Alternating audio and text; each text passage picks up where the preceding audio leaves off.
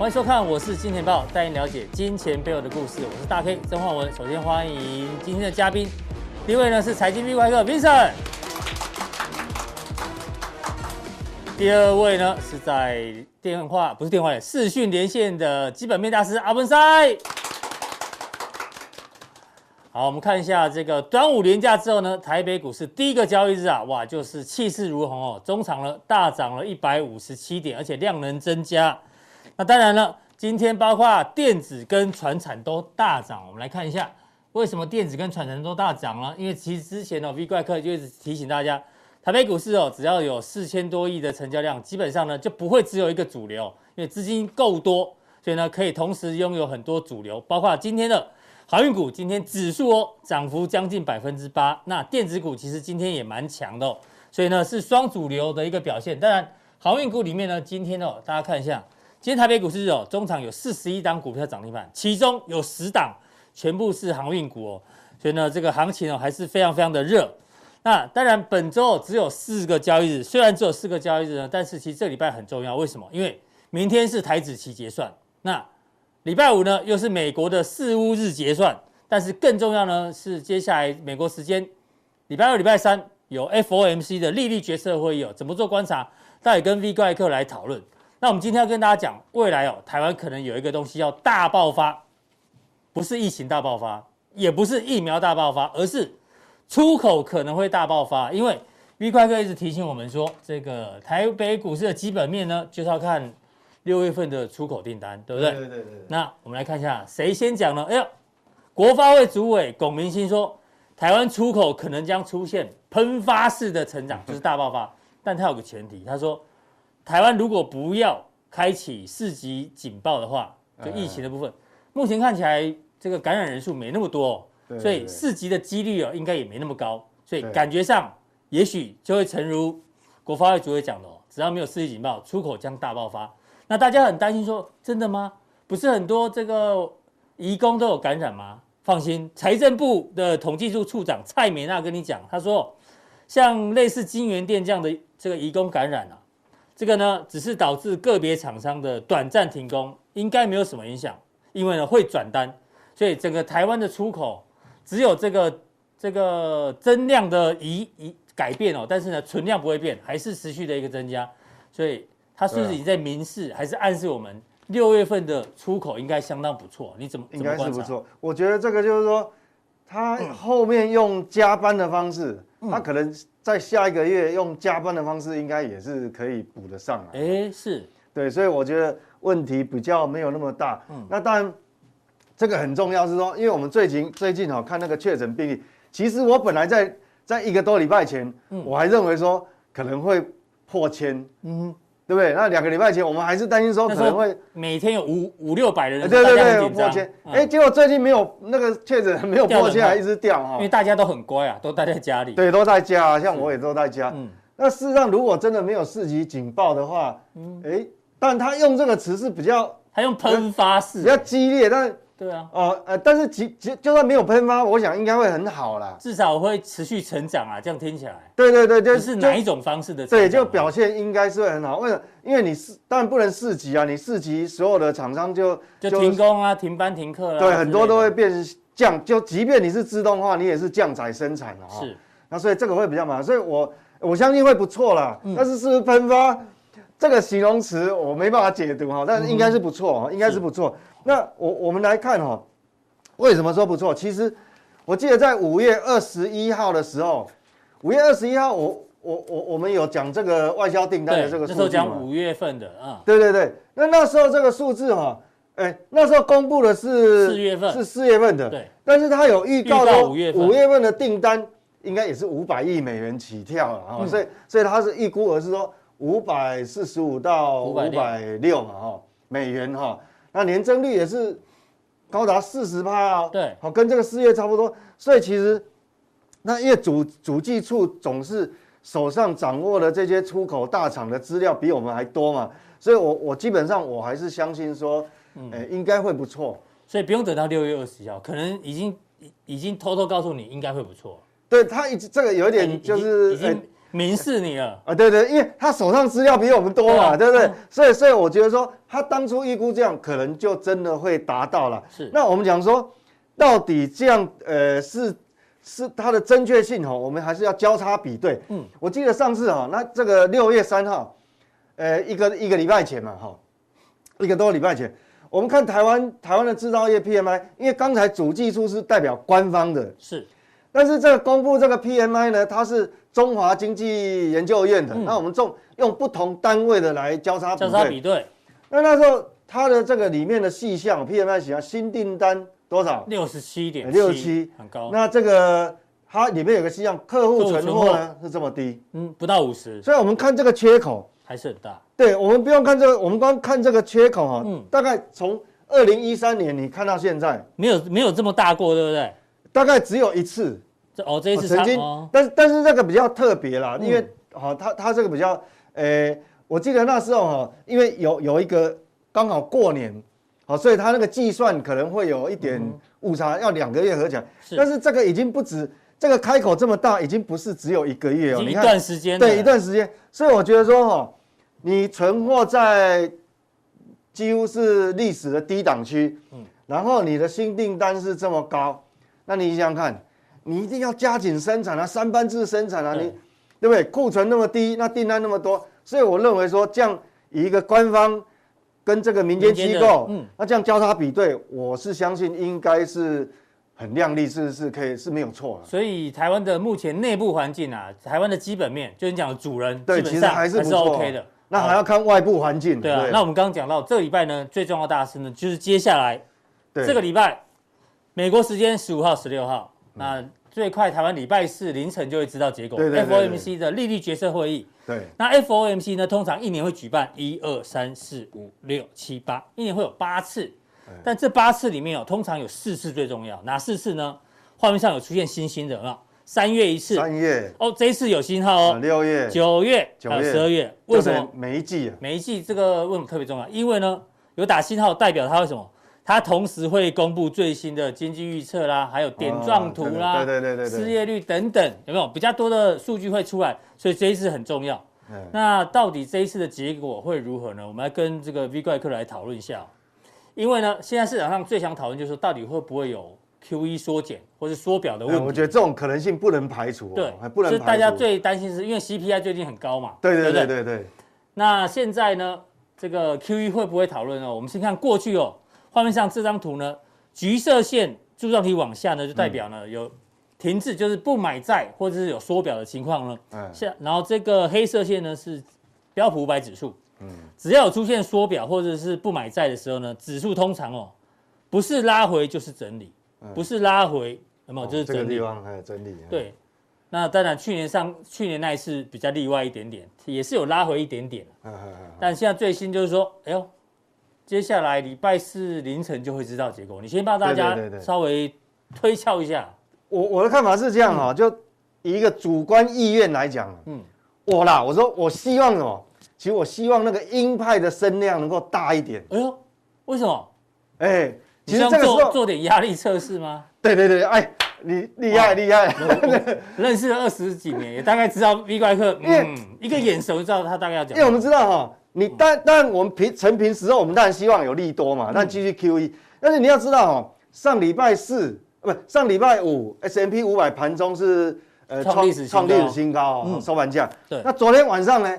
科技板块又大涨。对，科技板块昨天的收盘价，纳斯达克，我讲收盘价，收盘价是创收盘价的新高哦，历史新高。所以，那你既然创新高，说实话，来点利空测试一下也不错。到底扎不扎实？嗯。利空测一下就知道，哦、那代表市场认不认同嘛？是，哦，代表认不认同，嗯、所以我觉得说，呃，这个是我的希望。是，但是原则上哈，我们目前市场上看到大部分的报告啦，嗯，都还是鸽鸽投票有投票权的鸽派的居多。多嗯，对，所以这样来看的话，我认为说应该是偏目前是鸽派的几率比较大，但是其实我比较期待说鹰派的声音比较大。是，好，好，那我们来看哈，看一下美国的基本面。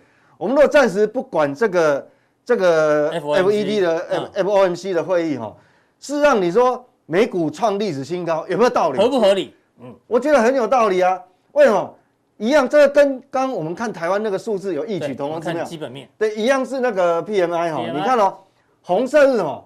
红色的是客户端的存货。嗯，那这个从二十八，从公元两千年看到现在，你看客户端的存货是不是历史新低？是的，历史新低。嗯，那蓝色是什么？蓝色是这个新订单。新订单。嗯，那新订单是不是都在历史高档？你看这个位置。对。好，所以你看这个一样哦，这跟台湾有异曲同工之妙，就是因为它要解封了嘛。对，两个相减之后，对，你看库存那么低，嗯，然后你的订单这么多，那代表哦，你据那个我们讲说，这一这一次的景气扩张是属于补库存的循环。是，那补库存的循环，你这这个还要消化多久啊？所以基本上我认为这个景气循环一样是主人，主人还是往上扩张。所以其实，呃，我们讲说。这个这个 S M P 五百创新高，我也没有特别意外。纳斯达克创新高，我也没有特别意外。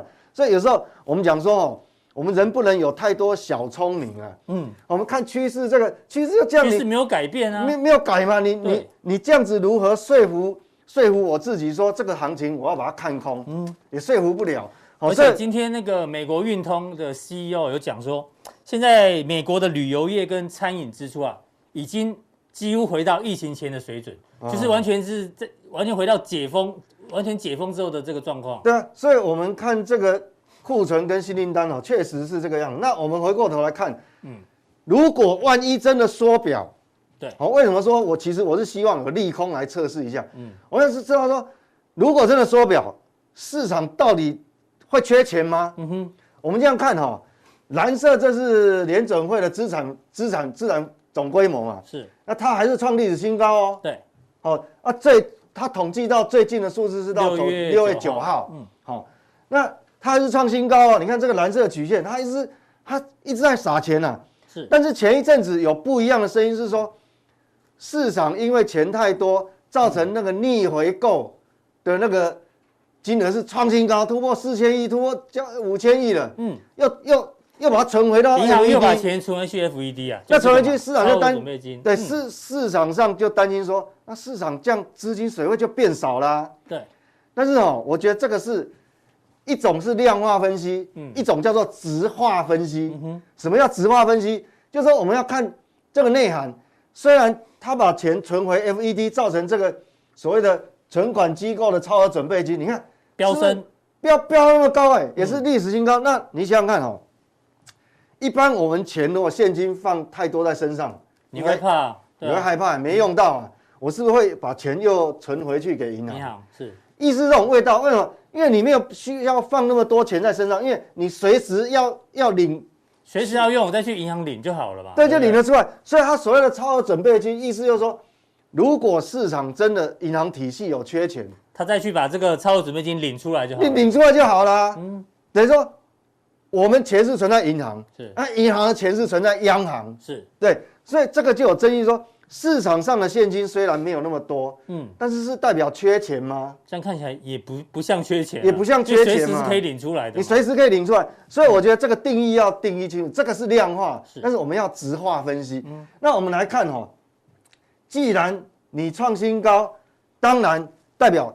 根本市场不需要那么多钱，嗯，所以 FED 还是有可能缩表，嗯哼，哎呦，不排除就对了，对，但是但是我认为说，即便他缩缩表哈，也不会马上，他现在只是可能讨论说，哦，程序要步骤要怎么安排，是，那实际上真正发生也可能是在年底了，嗯哼，好，所以我觉得。这个并不代表缺钱啊，因为你的超额准备金是随时可以取出来的。这是跟打疫苗一样，有没有？疫苗还没到，他们要先讨论怎么打嘛，对不对？对对对。那这个缩表还没有说，但是也要，也许可以在这次会讨论一下未未来要怎么说。对对对，我觉得是合理。所以我觉得说，那当然了，我们离我们未来两天哦，两天以后我们真正要关心的是什么？就不管你宣布出的结果是什么，嗯，我们要看市场市场怎么反应。好，因为我们讲说。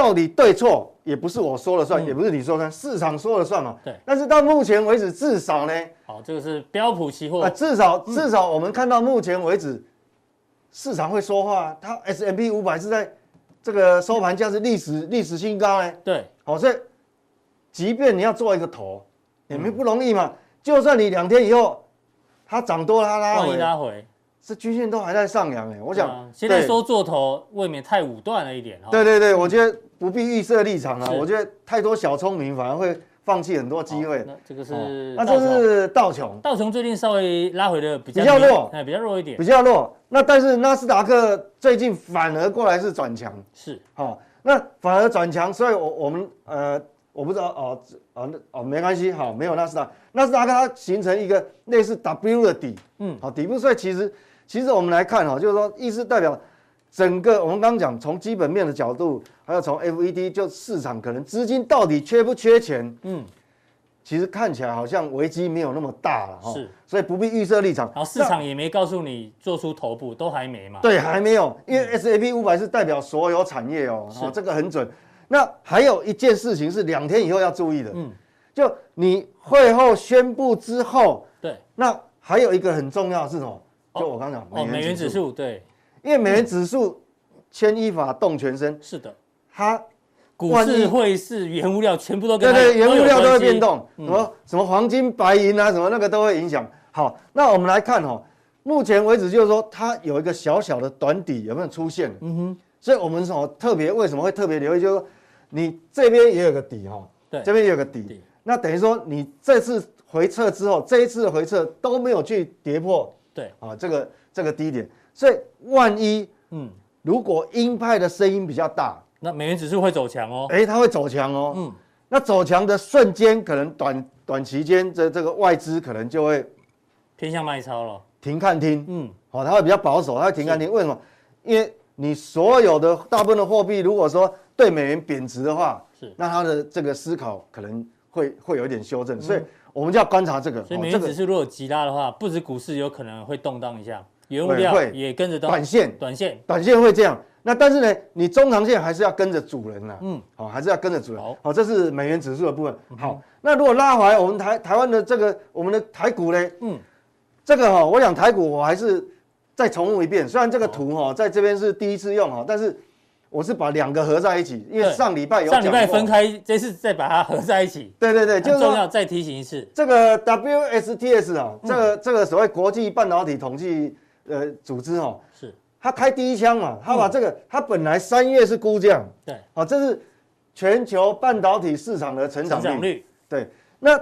他第开第一枪，他把这个年增率从三月调高到这个几乎是翻倍啊，好来可能会来到五千两百多呃两百七十二亿美金，那有可能有可能哈，其他到最后，因为他们都会定期公布，所以下一次他公布的时候，搞不好他也上修，是，他也上修，嗯，所以原则上，如果回到我们台股要布局，因为现在六月也过一半了，嗯哼，那下半年要开准备要开始，那下半年开始进入这个电子业旺季的时候。这个当然就是哦，一个非常好的一个一个我我们必须关注的地方。那既然是半导体哈，那半导体族群很多啊，对，怎么选？那这个要怎么去挑呢？嗯，那我想很重要，等一下加强定好，来跟各位做报告。好，非常谢谢 V 怪哥从这个 FOMC 即将开会的这个部分啊，帮大家做一个沙盘推演。那加强地呢，一样锁定半导体相关族群。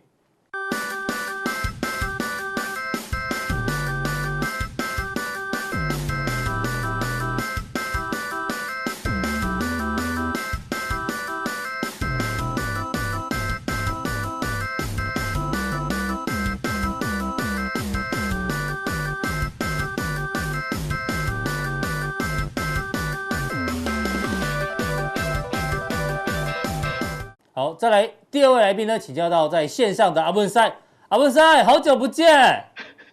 大哥你好，各位投资朋友大家好。哎，阿文赛，你谢谢大家继续我。好，阿文赛有问题要问你哦。前面那个 V 怪客已经讲到 FOMC 开会的重要性哦，但是呢，我们赫然发现哦，把现在有投票权的人抓出来之后，哎，这个鹰派跟鸽派的比例，大家可以看一下画面上呢。最上面呢是属于鸽派的，最下面属于鹰派，看起来鸽派比较多，然后呢鹰派比较少。但是呢，实际上有投票权的哈，我们帮大家整理了，有投票权的人，今年哦，目前偏鸽派的有七个，那鹰派的只有两个，所以鸽派比较多。但是阿布赛，我想问你哦，因为上个礼拜美国公布这个最新的 CPI 年增率是百分之五，创下十三年新高，会不会这个数据哦？在这一次导致这一次开会的结果，会不会鸽派变少，鹰派变多？怎么观察？好的，我我想哦，我也是鸽派，我也是鸽派哦。那为什么呢？因为，因为如果我说我们按照这个图来看哦，确实四月份 CPI 是四点二，那五月份的话是五个 percent，那过去的话都是在两个 percent 以下。所以原则上，哦，这四点二跟五个 percent 很高。那一般都是估计，就是说，哎，这样的话，FED 的话应该是会，比如说把 QE 缩减，或者是升息，哦，应该，那这对尔后这个美国股市会很重大的一个影响。所以我们必须来观察，呃，这个情况是怎么样，哈。那我个人认为是这样，就是说，哦，为什么我认为是鸽派，哈？因为我们如果看第二张图，哈。其实这一次的 CPI 连续两个月的一个上涨哦，有的部分哦，也有的部分哦，有时候是涨二十一个 percent 或者是十五个 percent，把这个所谓的 CPI 往上垫高上去。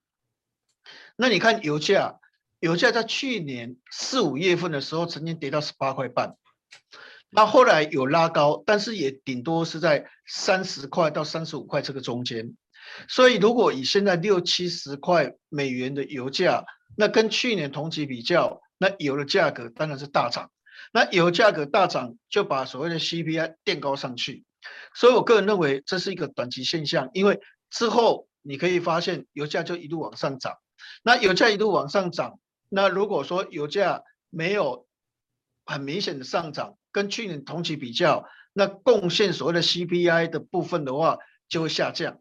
所以在这种情况之下，有可能六月、七月 CPI 的数字应该就会有一点趋缓，但是我们还是认为，就是说还是要紧张，哦，还是要紧张，也还是要持续的观察，因为这不是那么简单。为什么呢？吼，我想第一个，因为油价还是七十几块，哦，虽然你说啊，去年可能六七月份的话，可能就涨到哦五十块钱了，但是如果你假设还是在七十几块。那还是高啊，哦，那还是跟去年五十几块还是高。那第二个的话是二手车，哦，这些价格涨蛮多的。那汽车的价格也有涨哦。那我们这样来看，因为这个去除油价这个核心物价指数还是有三点八，哦，还是有三点八，所以这个数字还是偏高。所以原则是原则上，我虽然是鸽派哦，但是我还是觉得说它还是比较高的一个水准。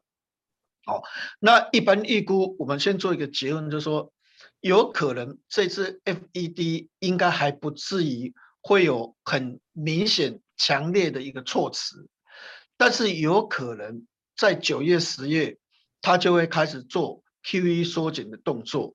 那正式实施有可能是在十二月，哦，有可能在十二月，所以我们大概是这样规划。所以短期里面可能七月、八月。哦，这个股票市场影响的幅度、震荡的空间应该不是那么大。哦，这是我们对美国 CPI 这个数字我们个人的一个看法。那第二个就是说，我们上个礼拜哦有讲台积电跟讲联发科。那我们为什么要讲台积电、联发科？因为我们认为有这个来叙述的话，哦，我们估计哦未来这个台北股市的话，应该慢慢会有一个拉升的一个空间出来。哦，那为什么呢？哦，因为之前就是航运股涨，钢铁股涨，蜘蛛人涨，纸片人涨，那电子股就很多。那未来大家很关心的是，哎，电子股大家持股比重还是比较高，所以电子股的走势是怎么样？那实际上上个礼拜我们讲台积电说一奈米啊、三奈米讲一些过程里面，其实台积电这段时间哦是慢慢涨，哦这几天它有突破六百块，哦慢慢涨，哦所以我们说六百块以下应该都是一个买点。好，那台积电现在重点是哦，目前它的所谓的订单哦，可能在六月份都会冲上去。好，虽然它四月营收不好，五月营收其实也不如预期啊，但它六月会跳跳上去，所以变成说它第二季的营收会达成低标，好，还不至于会调降它原来的一个所谓的财务目标的一个规划。好，会达到低标的一个水准，所以原则上台积电的一个难关就过了。那现在重点的话是联发科哦，因为联发科比较没有涨，哦，那我们就要对联发科这个故事的话稍微来谈一下。好，第一个重点，联发科，这个有研究机构把今年手机的成长率从五个 percent 降到两个 percent，所以变成说，哎，大家就认为手机不好，联发科的话表现可能就不好。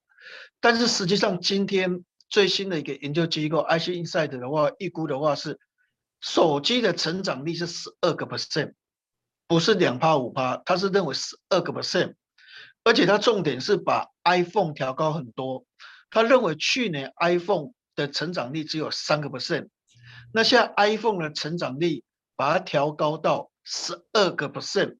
好，呃，十四个 percent，也就是说比三个 percent 多十一个 percent，哇，这幅度很高哦。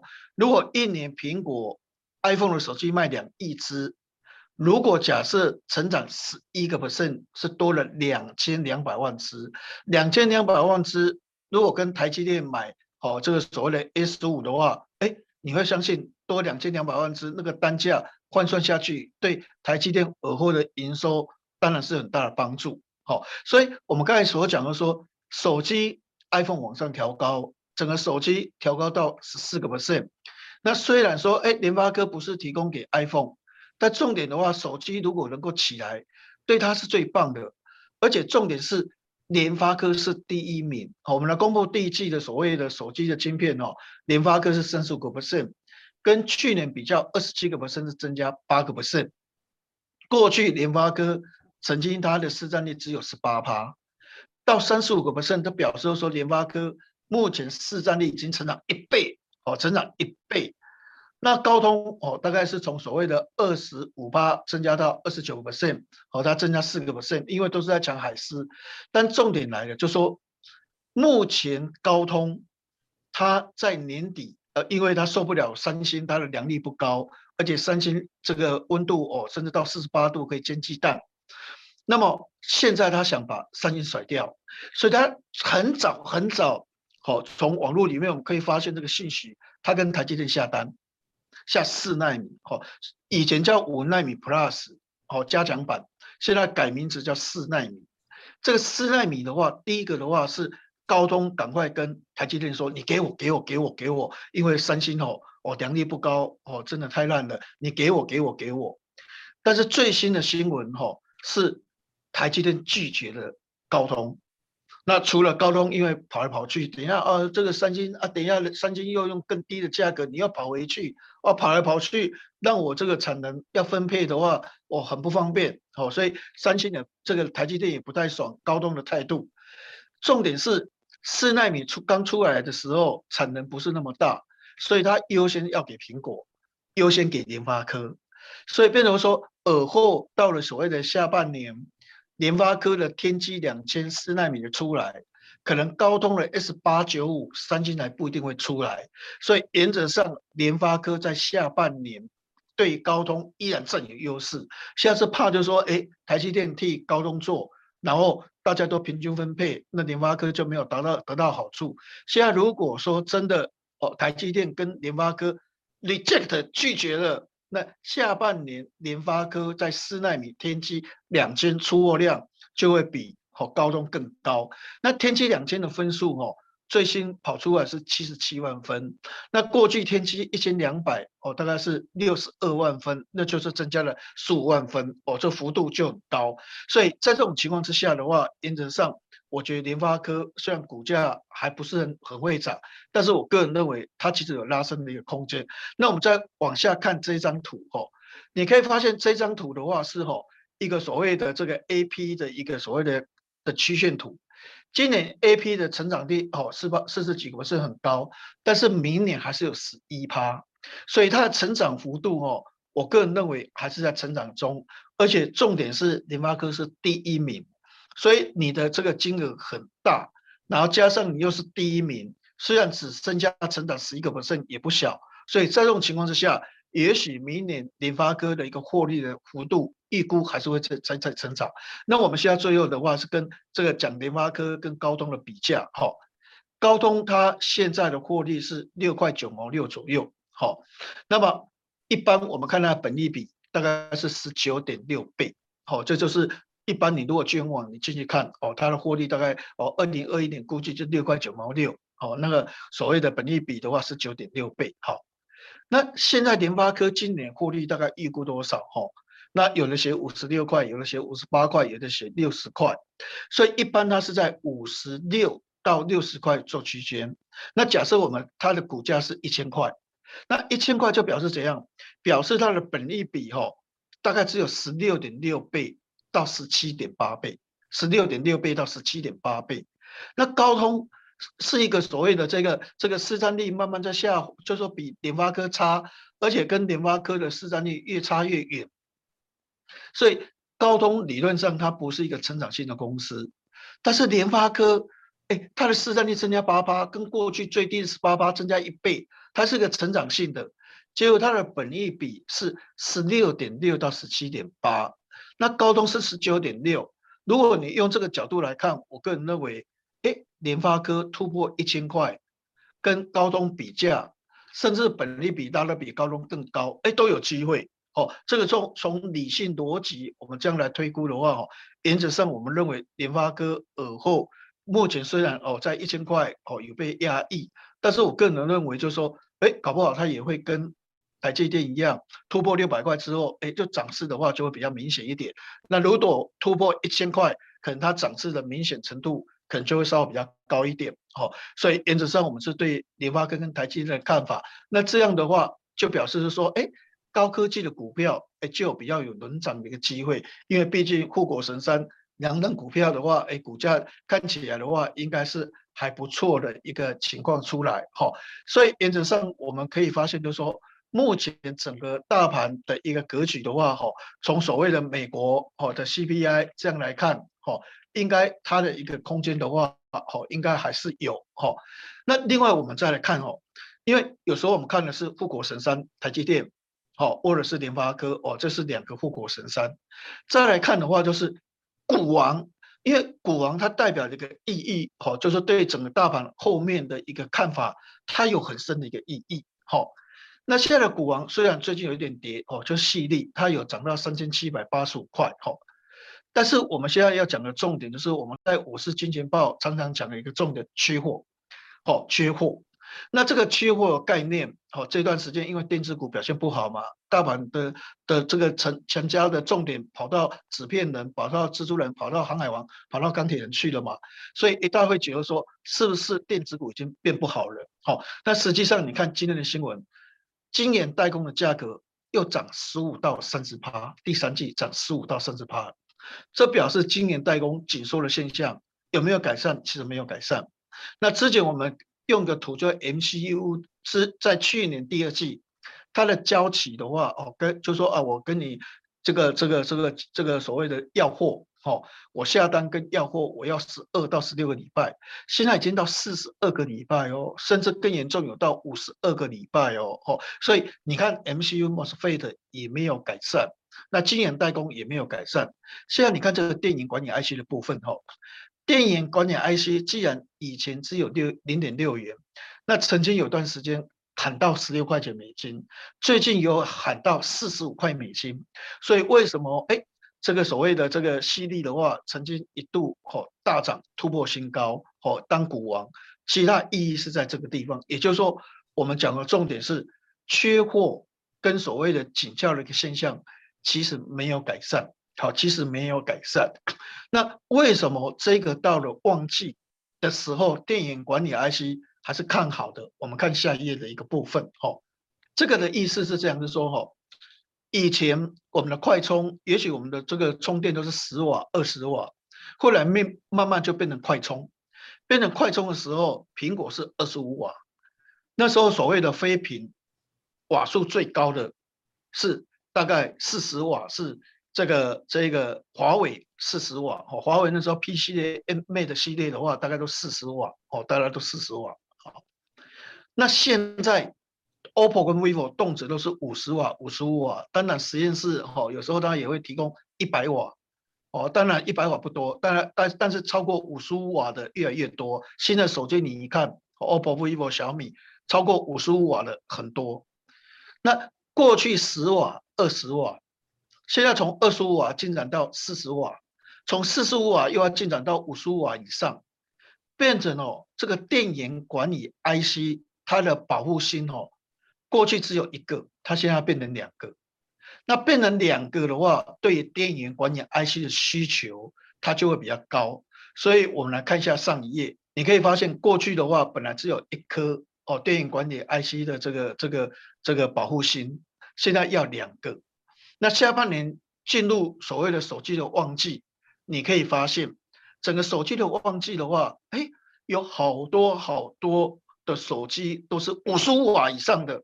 好，所以在这种情况之下的话，那原则上对电影管理 IC 的需求就会大量的一个增加，所以我们对电影管理 IC 这个所谓的这个这个传奇的话，还是看得非常好哈。那尤其你可以发现哈，包括像矽力，矽力大陆的厂商哦都一直所谓的很支持，所以它的货源都没有问题。那我们来看，比如说这个叫通家，它五月营收创新高，前五月的话它成长四十五个 percent。那你看大陆的封测厂。哦，包括天水华天呐，哦，那么还有所谓的富威电呐，全部都支持它。